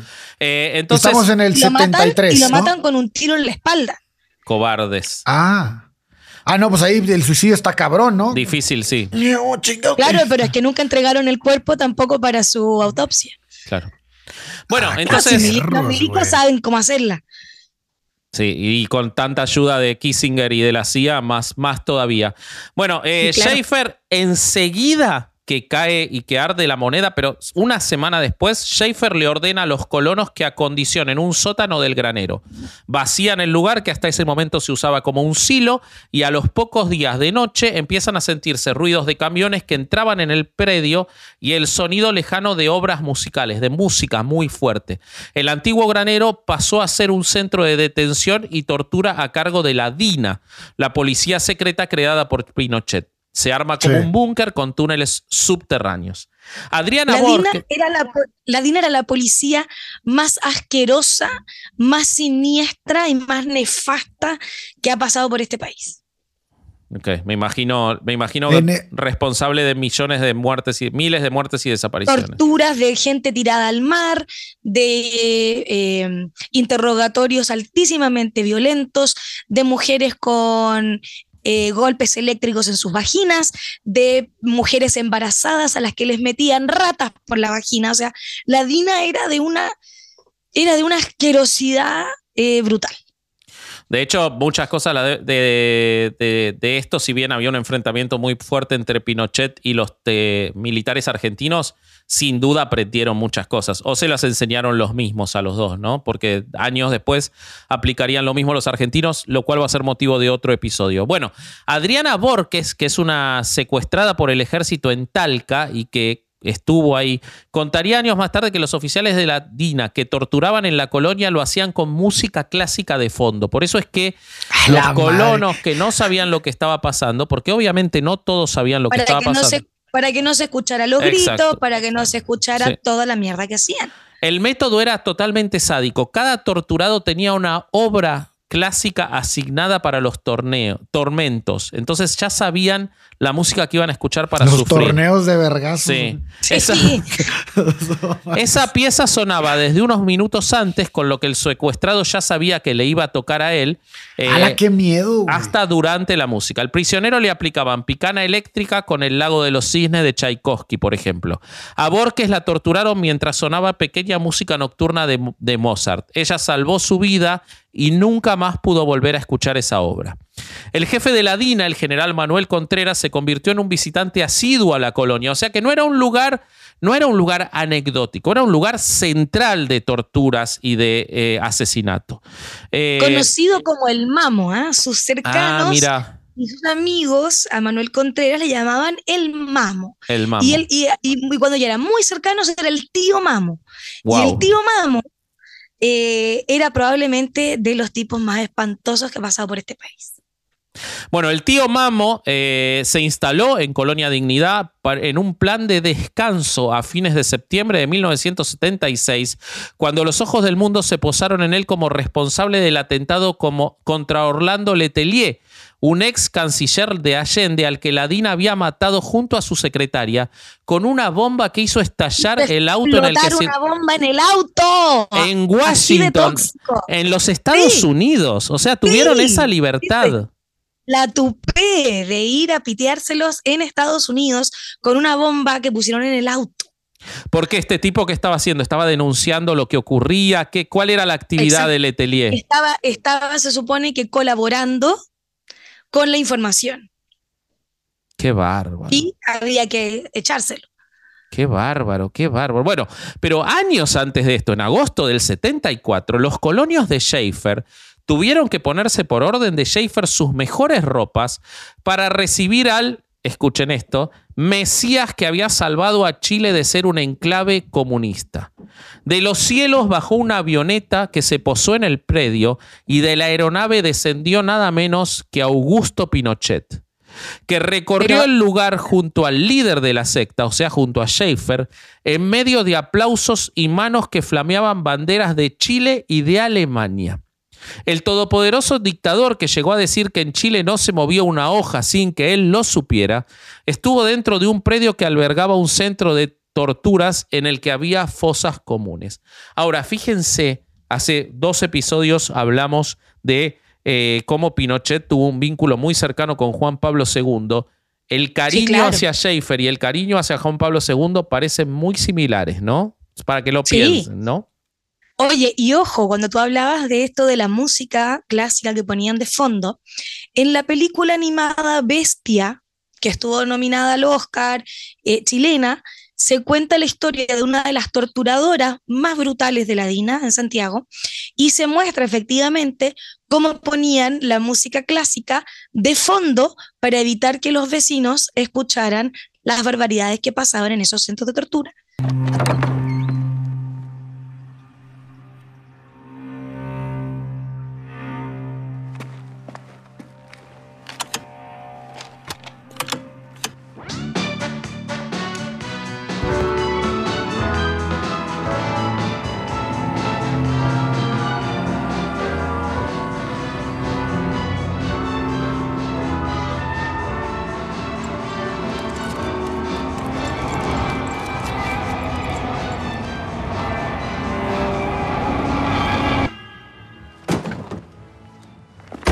Vamos a Yo no sé si es una, yo no sé si es una referencia a esto, pero no se acuerdan de la escena de Hannibal Lecter cuando está en la jaula en, el, en aquel hotel o no sé en dónde lo tiene, como en un cuarto así muy, muy elegante y se mete a cambiar la comida o darle de comer a uno de los policías y le quita la, la, este, la macana y le empieza a pegar y nada más se ve en la toma cómo le pega y cómo le empieza a salpicar la sangre y atrás de él es bueno en el fondo está una rola clásica ah y bueno debe ser una forma común de, esconder. qué interesante eso qué, qué locura. Bueno me, pensemos en la naranja mecánica también, naranja mecánica también claro. Bueno pero no solo había un centro de tortura sino que también eh, había era uno de los lugares que el ejército había usado para la producción de gas sarín se cree que con ese veneno pudo haber sido asesinado el expresidente Eduardo Frei Montalva, antecesor de Allende. ¿Por qué lo matan a, eh, Frei? Porque Frei no, no era socialista, ¿no? Es todo lo contrario. No, de hecho fue de, fue de los pocos de derecha que hicieron, eh, que fueron grandes gobernantes de, este país. O sea, a Frei Montalva se le recuerda con un, con un cariño y con un reconocimiento que a su hijo Frei Ruiz Tagle, que fue presidente mucho después, no se le recuerda. Y escúchame, y él denunciaba lo que estaba haciendo Pinochet, ¿por qué lo, lo asesinan? Eh, ¿Cuál fue la razón? Si me preguntas ahora, no tengo idea. Ah, ok, bueno, lo vamos a buscar, lo vamos a buscar, es interesante eso. Eduardo Frei Montalva. Eduardo Frei Montalva. Pero es asesinado en 1982 con gas sarín que supuestamente se produjo en la colonia Dignidad. Eh, se supone que el Chile de Pinochet podría haber utilizado armas químicas en la guerra si se daba la guerra contra Argentina, que nunca ocurrió, y para eso las estaban produciendo. Eh, había un bioquímico al servicio de la DINA llamado Eugenio Berrios que planificaba la colocación del veneno en el servicio de agua corriente de Buenos Aires. Y todo esto se estaba produciendo en la colonia de eh, Dignidad. La ayuda de Schaefer al pinochetismo, por supuesto, no era solamente ideológica ni desinteresada, lo movía un anticomunismo como punto de contacto, pero el régimen retribuía la, la colaboración con contratos de obras públicas. La colonia... Oye, ojo, ojo perdón que te interrumpa, pero lo del asesinato de Frei Montalva se descubrió hace poco. Ah, sí. Se descubrió hace muy poco, de hecho, eh, una de sus hijas, que es, senadora, eh, lleva muchos, eh, llevaba muchos años pidiendo que se retomaran las investigaciones porque la familia estaba segura de que eso había sido un asesinato y que no había sido muerte natural. Y efectivamente fue hace muy pocos años que nos enteramos que efectivamente se retomaron las investigaciones y que había sido asesinado. Fue en 2009. Sí, sí, fue hace muy poco. 2009 cuando, cuando se abrió una, un, un proceso judicial y empezaron a investigar porque habían dicho que había muerto por complicaciones en una cirugía. Exacto, no fue Ajá. por causa, no fue por negligencia ni por un Ajá. problema médico, fue asesinado y eso se comprobó hace muy poco. Como soy muy señora, te digo, hace muy poco fue 2009, claro. Para una No. señora como yo, eso fue hace Sí, fue es ayer. que yo sigo No, pensando que 2004 fue hace cinco años. ¿verdad? 2009. Claro. Sí, sí, sí. sí. 2009 es... Tú me dices es- hace 20 años y yo pienso en los 80, Claro. ¿no, mi amor? Sí, me pasa eso también, me pasa eso también. Pero aquí lo, lo- lo chido de, esta, de este caso en particular es que el proceso judicial termina declarando que murió por eh, que lo que fue un, un homicidio y se procesa a los culpables. O sea, sí hubo una, una consecuencia. ok, ok, ok, ok. Pero pasamos muchos años creyendo que eso había sido una complicación médica y resulta que si no fuera porque la familia hinchó las pelotas por años para que se reabriera la investigación, Sí, no, fue nunca nos habríamos enterado de que fue asesinado. Sí, porque él muere en el 82, güey. Y la causa es el del 2009, güey. O sea, sí es un chingo madral de tiempo. Qué locura. Bueno, se le dieron, eh, el pinochetismo le dio a Schaefer contratos para hacer rutas, edificios, embalses, recibió licencia para explotar minas de oro. Eso abre un capítulo que no se ha cerrado en Chile, que es el patrimonio real de la colonia. ¿Cuánto dinero llegó a tener la colonia sabe todavía. y dónde Nadie está ese dinero? sabe. Exactamente. No, y, y- y muy probablemente no era de ellos, ¿eh? También era como que, el, como que le han de haber guardado un chingo de riquezas al poder, güey. Si le guardaban de todo. Se supone que hay un traficante de armas llamado Gerard Mertins que sacó mucho dinero de. Era amigo de Schaefer y que sacó mucho dinero de la colonia Dignidad y se lo llevó a Alemania. Eh, bueno, eh, en el medio de todo esto, en el año 87, Norder Blum, ministro de Trabajo de Alemania, viaja en Chile, al Chile interesado por el caso de Carmen Quintana, una joven que había sobrevivido a las quemaduras que le había infligido una patrulla militar. No lo dejan entrar a la colonia. Este, Bloom le dice a Pinochet cuando lo recibe que la colonia es una granja modelo de desaparición de seres humanos.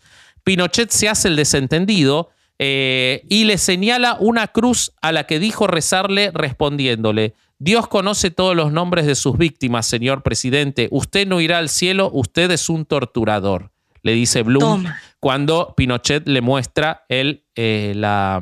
Y se muere en el acto. Sí. No mames, güey. Pero bueno, en 1990, cosa que... Queda petrificado. así, Cosa que ya- sí, sí, sí. Estatua de sal. En 1990, como hemos hablado en otro episodio, regresa la democracia a Chile, regresa una democracia a la forma de la Iglesia Católica que influyó mucho en la Constitución. Pueden ir a escuchar el episodio, Rufi nos puede profundizar sobre esto, pero Mira, comienza una democracia, como bien lo dijo el primer presidente que tuvimos en democracia, una democracia en la medida de lo posible. Claro, claro, totalmente. Bueno, pero a Schaefer se le empieza a caer la máscara, empieza a perder protección. Ya acumulaba casi tres décadas de, denuncias de abusos de menores, eh, seguía rodeado de chicos a los que llamaba sprinters, que hacía competir para ganarse su favo- favoritismo. Los elegidos se bañaban con el jefe de la colonia, que se los llevaba a su Era un habitación. premio, ¿ah? Sí. A Era un pasar la premio noche. que Paul Schaeffer te bañara. Eso era un premio para los niños que buscaban eh, ganarse el aprecio de Schaeffer y ganarse el gran premio mayor, que era que te bañara antes de ir a acostarte. Pero en el 91 ocurre algo que es el informe Rettig. ¿Qué es el informe Rettig, Rufi?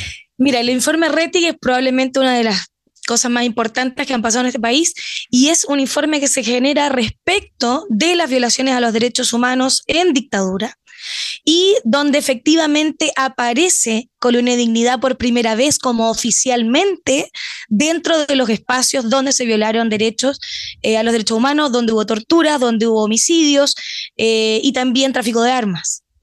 Sí, ante eso, el gobierno de Patrick Ail- Aylwin, ¿se, pronuncia Aylwin? Patricio Elwin. Ah, Patricio, Patricio Aylwin. Elwin fue el primer presidente que tuvimos en democracia y fue el que nos dijo que íbamos a tener democracia en la medida de lo posible. Ok, bueno, él le quita En la- México sigue pasando eso, ¿eh? en Argentina también.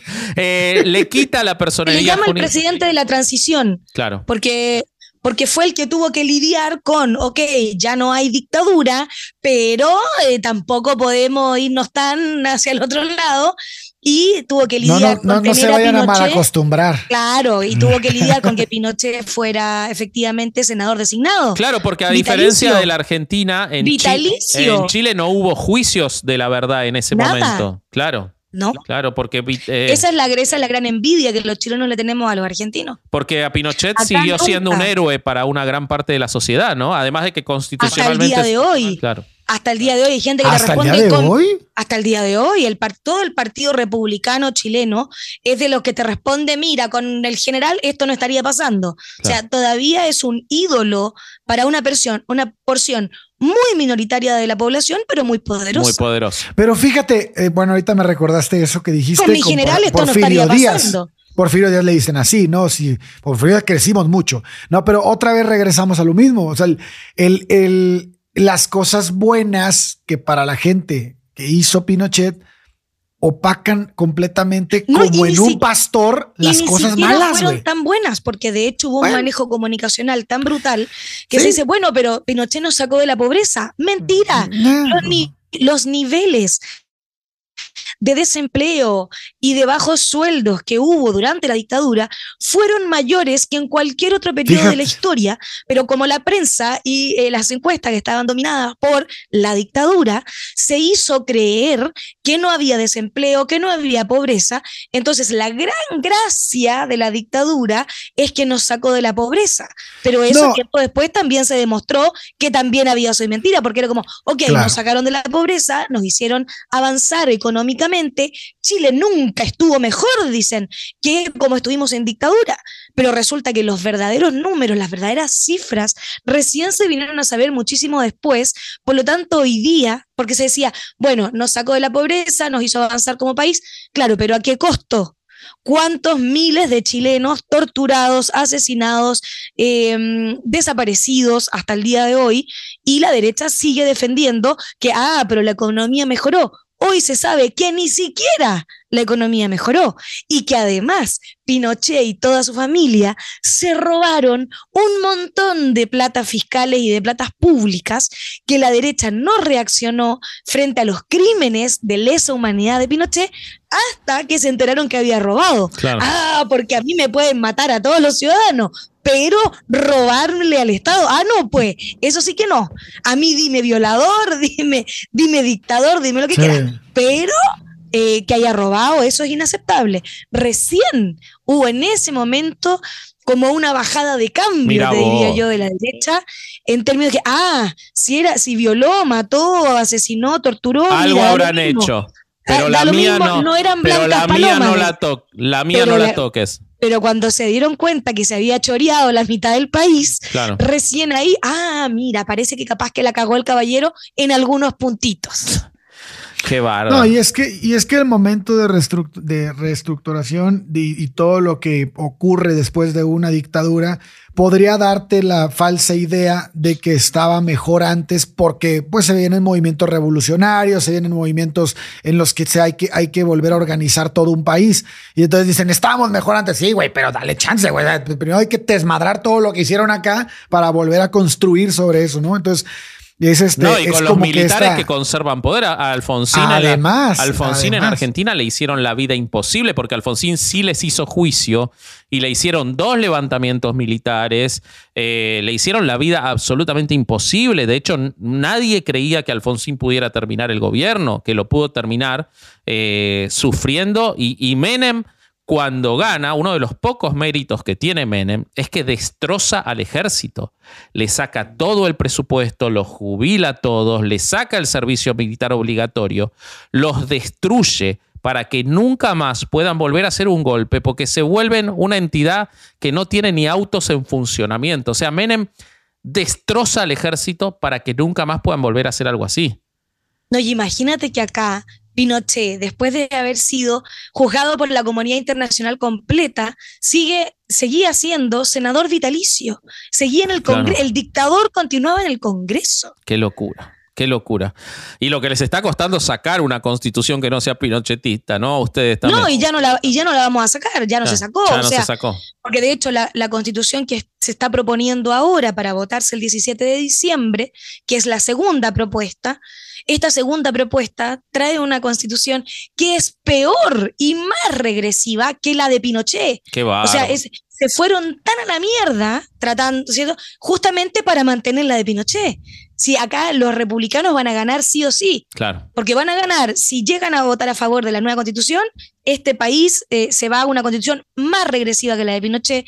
Y si no, si no se, queda la que está se queda la de Pinochet, que es la que siempre quisieron. O sea, acá van a ganar sí o sí. Qué locura. Bueno, algo de eso hay en esto y en la protección a Schaefer, porque bueno, eh, le sacan la personería, pero para cuando le sacan la personería, Schaefer ya había dividido en muchas sociedades anónimas, por lo cual no se sabe cuál es el patrimonio. Él obtiene la protección, busca el apoyo político contra la ofensiva de Alwin eh, del partido Unión Demócrata Independiente, o UDI, que era, que era el partido más pinochetista, sus dirigentes defienden a Schaefer aún contra la evidencia del rol de la colonia en la dictadura, en especial un tipo llamado Hernán Larraín, que luego termina siendo ministro de Justicia de Piñeira. O sea, en el 2018 Hernán Larraín seguía teniendo poder en Chile, para que veamos cómo... Pero si aún hay pinochetistas en el Congreso, aún hay pinochetistas líderes de partidos políticos. Bueno, Larraín lograba frenar las investigaciones hasta que ocurre algo que ahora me lo van a contar ustedes en más detalle, ya lo adelantaron, pero me lo contarán más en detalle, que la derecha chilena no puede frenar, que es cuando el 26 de julio de 1997 aprovechando una festividad y mientras los colonos estaban reunidos, Salo Luna y Tobías Müller escapan por un camino de piedras y dan un testimonio demoledor que provoca la orden de captura contra Schaefer. ¿Qué fue lo que ocurrió ahí? Eh, eh, ellos se escapan, me decían ustedes, que logra una atención mediática insólita. ¿Qué es lo que hace el Salo Luna? Nunca se, había, nunca se había puesto en la prensa chilena, jamás habíamos visto una víctima de Colonia Dignidad dando su testimonio. Y de hecho, en el avión en que Salo Luna con Tobías se van de Chile, se van hacia Alemania, en el avión iba un equipo de televisión y en el avión grabaron eh, parte de los testimonios ya cuando él ya se iba porque eh, nunca había habido en la televisión chilena testimonios reales de víctimas de Colonia de Dignidad. Y todo lo que contaron, todo lo de lo que fueron parte, porque claro, efectivamente ellos eran parte de la comunidad, ellos formaron parte de todo lo que se hacía. Jefe de seguridad era Salo Luna. Exacto y Salo Luna se revela después de que es abusado sexualmente. Y eh, este chico homosexual, como te digo que para la época era algo muy raro, que además eh, se, le, se le discriminara por ser gay, y de hecho, muchos, en muchos sectores le cuestionaron el testimonio solo por el hecho de que parecía maricón. Claro. Sí. Claro, qué locura. Sí, el, a, mí, a mí me parece muy interesante la historia de Salo porque él, este, pues forma parte de una, de un, de, no solo vaya dentro a toda la manipulación que había dentro de la colonia, él, él toma decisiones importantes dentro de y, que fueron, este, repercutieron en los miembros, o sea, hubo torturas, él, él estuvo involucrado en varias cosas incluso con la Dina, güey. O sea, él, este, escapa y, empieza a dar una. O sea, tenía conocimiento de lo peor de la colonia. Todo, güey. De, todo. Ahora, una cosa que es súper importante que para que, que, entendamos es que había video de todo lo que había pasado, de todo cómo se ha formado Colonia Dignidad, de cómo se la idea del gobierno de Pinochet hacia Colonia Dignidad era darle una difusión muy grande en televisión y en anuncios de manera de, este, de, publicidad, de, como si fuera una, un, lugar casi como turístico para la gente. Y lo era. Y lo era. Si de hecho, por eso, es que nos reíamos con, con Vasco, porque le digo, en Chile nadie, nadie se enteraba de esto, porque Colonia Dignidad tenía un, una capacidad de lavar su propia imagen tan preciosa que tenían un restaurante enorme, precioso, donde se comía increíble, donde se mostraba cultura alemana, gastronomía alemana, al que Vasco y yo fuimos. O sea, sin saber. Yo fui muchas veces uno iba en familia y veía a los niños bailar canciones, hacer coreografías, las mujeres todas vestidas con trajes típicos alemanes. Tú ibas, comías increíble, te trataban fantástico. Y uno decía, bueno, esto es Colonia Dignidad. Yo puedo entrar, vengo al restaurante, me entero de qué, de, qué es lo que hacen, cómo cultivan la tierra, qué sé yo. Y al final eran como unos Amish eh, satánicos ¿cachai? Que estaban en, la población rural, pero uno iba de turista y lo pasaba estupendo. Y, no tenías ni idea de nada. Y no tenías ni mierda idea de lo que estaba pasando atrás. Claro. Bueno, ahí les da. Pues los videos estaban, tenían miles de miles de miles de cintas de video de cómo funcionaba en las que nunca salía Schaefer, güey. Claro. Ese güey se escondía de la cámara. Y entonces cuando, cuando empieza todo este pedo de que empiezan a descubrir de lo, lo que ocurría dentro de la colonia, empiezan a destruir las cintas. Y lo que, se alcanza a recuperar, que es un chingo, es con lo que hacen el documental. Mira. Y a Sheffer le encantaba que todo quedara registrado. Le, gustaba, le gustaba hacer celebraciones dentro de la colonia, donde los niños bailaban o daban muestras de fuerza o hacían muestras de gimnasia, ese tipo de cosas como muy rigurosas, como de mucha disciplina muy alemán todo, eso a Sheffer le encantaba. Y Sheffer en primera fila y hacía que los niños pasaran a sentarse en sus piernas, él los abrazaba, los besaba y todo eso estaba registrado en video porque a él le encantaba que todo esto quedara registrado en video para enviarlo a Alemania y mostrar las maravillas que se estaban haciendo en la Colina de Dignidad de Chile. Claro. Bueno, toda esta máscara... Al final el ego lo mató. Al final el ego lo mató. Toda esta máscara se le cae cuando se escapan ellos y el que también escapa es Schaefer. Schaefer huye a la Argentina, donde gracias al trabajo de investigación de periodistas y abogados es localizado y detenido, es deportado a Chile. Eh, regresa a Chile, afronta causas por abuso, ya era un anciano. En 2006 recibe 20 años de condena tras haber sido encontrado culpable de 25 abusos, recibe otros 7 años por el hallazgo de un arsenal dentro de la colonia, prueba del tráfico de armas. Muere el 24 de abril de 2010, o sea, casi no enfrentó la, condena, muy poquitos años, nunca afrontó un proceso por las violaciones de los derechos humanos, eso nunca fue juzgado por eso. Tres de sus antiguos colaboradores en la dirección de la colonia reciben pena de cárcel en 2014 junto a dos agentes de la DINA por abuso de derechos humanos. Mira, 2014 estamos hablando. Y esto partió antes del 70. o sea, es una locura. Una locura. El médico Hartmut Hopp del círculo íntimo de Schaefer huye de Chile antes de ser condenado a cinco años por su rol en las torturas. Viaja a Alemania y logra evitar la extradición. Las autoridades alemanas cierran la investigación contra él en 2019. Otro jerarca, Reinhard Doring Falkenberg, acusado de una desaparición, es capturado en Italia en septiembre de 2021. O sea, siguen dando vueltas estos hijos de puta. Horrible. Pero queda en libertad. queda en libertad condicional y se escapa. La, la, colonia pasa a llamarse Villa Baviera, que es ahí cuando yo la conocí en el año 2013, una vez que la interviene el Estado chileno en 2015 5. Algunos colonos regresan a Alemania, otros siguen con sus labores agrícolas. Hay quienes han hecho introspección sobre lo vivido allí, dieron su testimonio para el documental Colonia Dignidad, una secta alemana en Chile. Y hay al menos un centenar de ex colonos que volvieron a Europa y que reclaman una indemnización por lo vivido en la colonia. ¿Ok? Eh, bueno, como les decía, en 2016, como les decía al principio del episodio, gracias a una iniciativa del ministro de Relaciones Exteriores de Alemania, el socialdemócrata Frank Walter Steinmeier, lo que estoy sufriendo con los apellidos alemanes, la puta madre. Se llevó a cabo una. Aparte, seguro que los dije mal todos. No todos, todos, el 100%. dije mal, todos dije mal. Eh, bueno, pero eh, eso los argentinos son así, hablan mal el inglés, hablan mal el alemán. Está todo bien. Te queremos. Pero hablamos bien el, hablamos bien el español a diferencia de ustedes. Entonces con eso compensamos.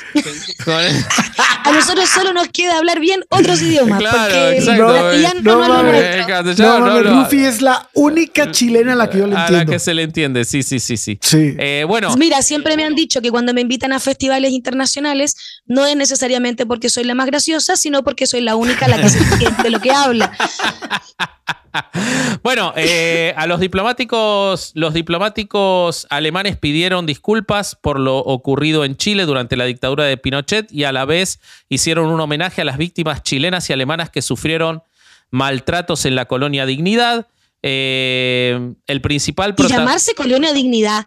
Eso ya, a mí ya me parece que ya, ya le- Sí. así partió el chiste. O sea, ¿cómo le pones Colonia Dignidad a lo que se va a transformar en esta mierda que se transformó? Qué hijos de puta. Bueno, eh, Steinmeier admitió que la diplomacia alemana en su momento no había hecho lo suficiente para ayudar a las víctimas. Chocolate por la noticia. Eh, quienes habían buscado protección en la embajada alemana y no la habían recibido. Dice: Este es un capítulo negro de la historia de la diplomacia alemana. Bueno, uno más, ¿no? Uno más, uno más. Claro. güey. En Se esta la suma cagamos. al archivador. Sí, sí, sí, sí. Es evidente que los diplomáticos perdieron la orientación e hicieron muy poco para proteger a las personas. Eh, bueno, y tres años después indemnizaron eh, a 50 víctimas con 10 mil euros para cada una. Eh, dijeron, es una ayuda, un reconocimiento del dolor, aunque sabemos que el sufrimiento no puede ser borrado. Eh, Heinz Kuhn, un alemán que llegó a la colonia Dignidad en 1960, que se fugó en el 68, que rescató a decenas de víctimas y que para muchos es como el ángel de las víctimas de la colonia Dignidad, eh, un hombre ya muy mayor, dijo, la indemnización es una verdadera vergüenza. Eh, ¿Cómo se atreve el gobierno alemán luego de tantos años a ofrecer 10.000 euros a una persona que desde su primera niñez fue víctima de abusos sexuales y de trabajo de todo tipo? Kuhn tiene 86 años, eh, es un luchador de la causa y este, ha juzgado muy fuertemente no solo a Chile, sino a Alemania, porque Alemania sigue sin reconocer una responsabilidad jurídica, pese a que otorgaban poderes, pese a que dieron los pasaportes, eh, sino que solamente admite una responsabilidad moral. Y por eso, claro, las indemnizaciones son mucho más bajas. Eh, Son bueno, simbólicas casi. Exacto, esa es la historia de la colonia Dignidad. No sé si tienen algo más que me haya pasado, por favor cuéntenmelo. Mira, yo te puedo decir que los mejores cúgenes y strudel que he comido eran de Villa Baviera.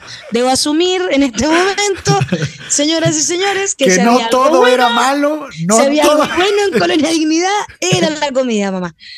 Ok, ok, ok. o sea, man. que a diferencia de los campos de concentración, en la colonia Dignidad sí se comía bien. Se comía bien. Eso podríamos poner como Ahora, un punto a favor. Al menos comíamos bien los turistas, no sé cómo Claro, comía el personal claro, adentro. claro, claro. pero al, Sí, al sí, turista, mira, se le trataba bien, vimos bonitos bailes alemanes, vimos unas alemanas y alemanes preciosos que eh, en el sur de Chile, de hecho hoy el sur de Chile está lleno de descendientes de alemanes también. Claro. Eh, hubo mucho alemán que se quedó, mucho colono alemán que se vino. También, Claro, a mí me eh, tocó al- ir alguna vez a Puerto Montt y a frutillar y son Hubo todos muchos alemanes. que se vinieron ahí. Frutillar Sí. es Alemania. Claro, Eh, Frutillar es Puerto Alemania. Varas es Alemania. Son lugares hermosos donde se come exquisito y donde hay mucha población eh, blanca, rubia, de ojos azules, porque hay muchísima inmigración alemana en el sur de Chile. No todos necesariamente vinculados con Colonia Dignidad, ojo sí, Claro, pero sí muchos que se vinieron eh,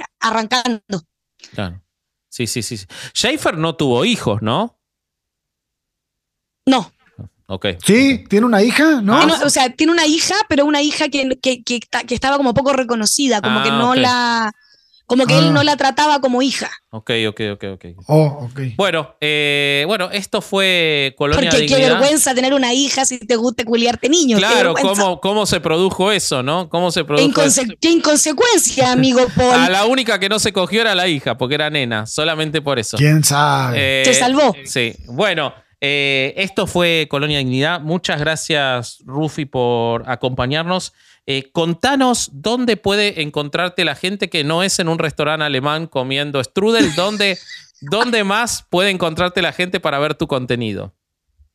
Pueden encontrarme en todas las redes como la Rufinelli. Eh, solo en, Twitter, ahora ex, estoy con otro nombre, pero ahí ni me busquen que ya ni me meto. Así que me encuentran como la Rufinelli en todos lados. Ok. Y nosotros, 2023 es el año de herejes en Patreon.